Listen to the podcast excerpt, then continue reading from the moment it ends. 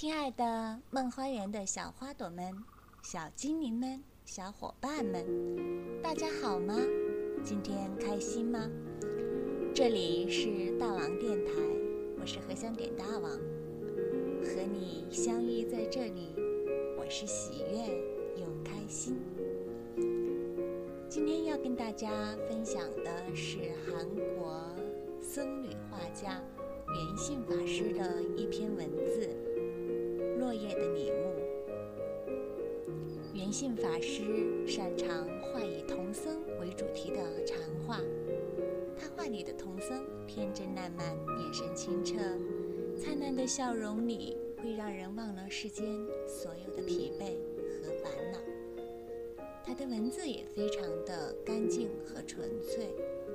下面就让我们一起来听这篇《落叶的礼物走在落叶覆满地的山路上，自散落叶片所发出的窸窸窣窣悲悯声中，不让脚步停下来。烟霞里，大树翠绿色的外衣送来新鲜的空气与凉爽的绿荫。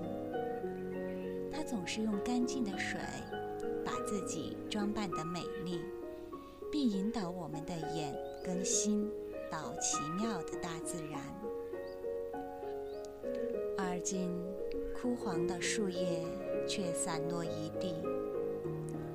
掉落的树叶或被山中小鸟衔去搭窝巢，成为冬天里温暖的栖息处；或是成为山谷茅草屋火炕的燃料。但是大部分落叶的下场。是覆盖在这片凄凉的大地上，化成土，而成为树木肥沃的养料。这是他留给这块土地许多不知名的树木最后的礼物吧。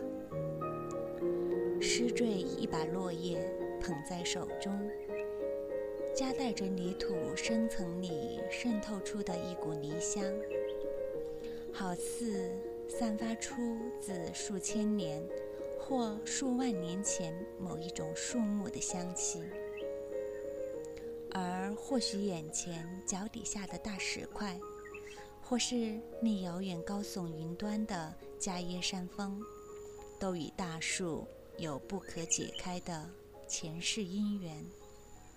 霎时，对清晨无心的被扫掉的落叶，不由得。感到抱歉。小说家欧·亨利在其最后的一片叶子书中，由不知名画家所画的那片叶子，给了一个年轻的生命最后生存活下去的希望，也让人感受到落叶带给我们的另一层意义。冬天来临时，稀疏掉落树枝的。树木在寒风中虽然给人萧瑟萎缩的感觉，但是落叶密实地覆盖大地，仿佛为它披上一件御寒的冬衣，抵抗即将来临的风雪。他沉默无言的爱心，给了我深刻的感悟。大树汲取天地的精华，雨水的滋润而繁荣。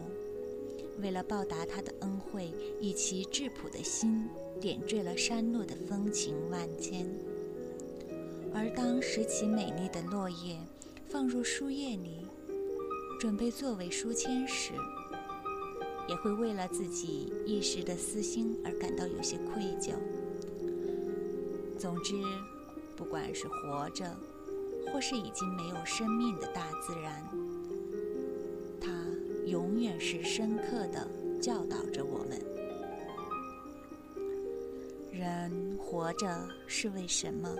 存在的意义又是什么？对赋予我们生命的大自然又该如何回报呢？我躺在被寒风吹落满地的树叶堆中，拥抱着它，好想静静地倾听片片落叶。倾诉的心事。谢谢。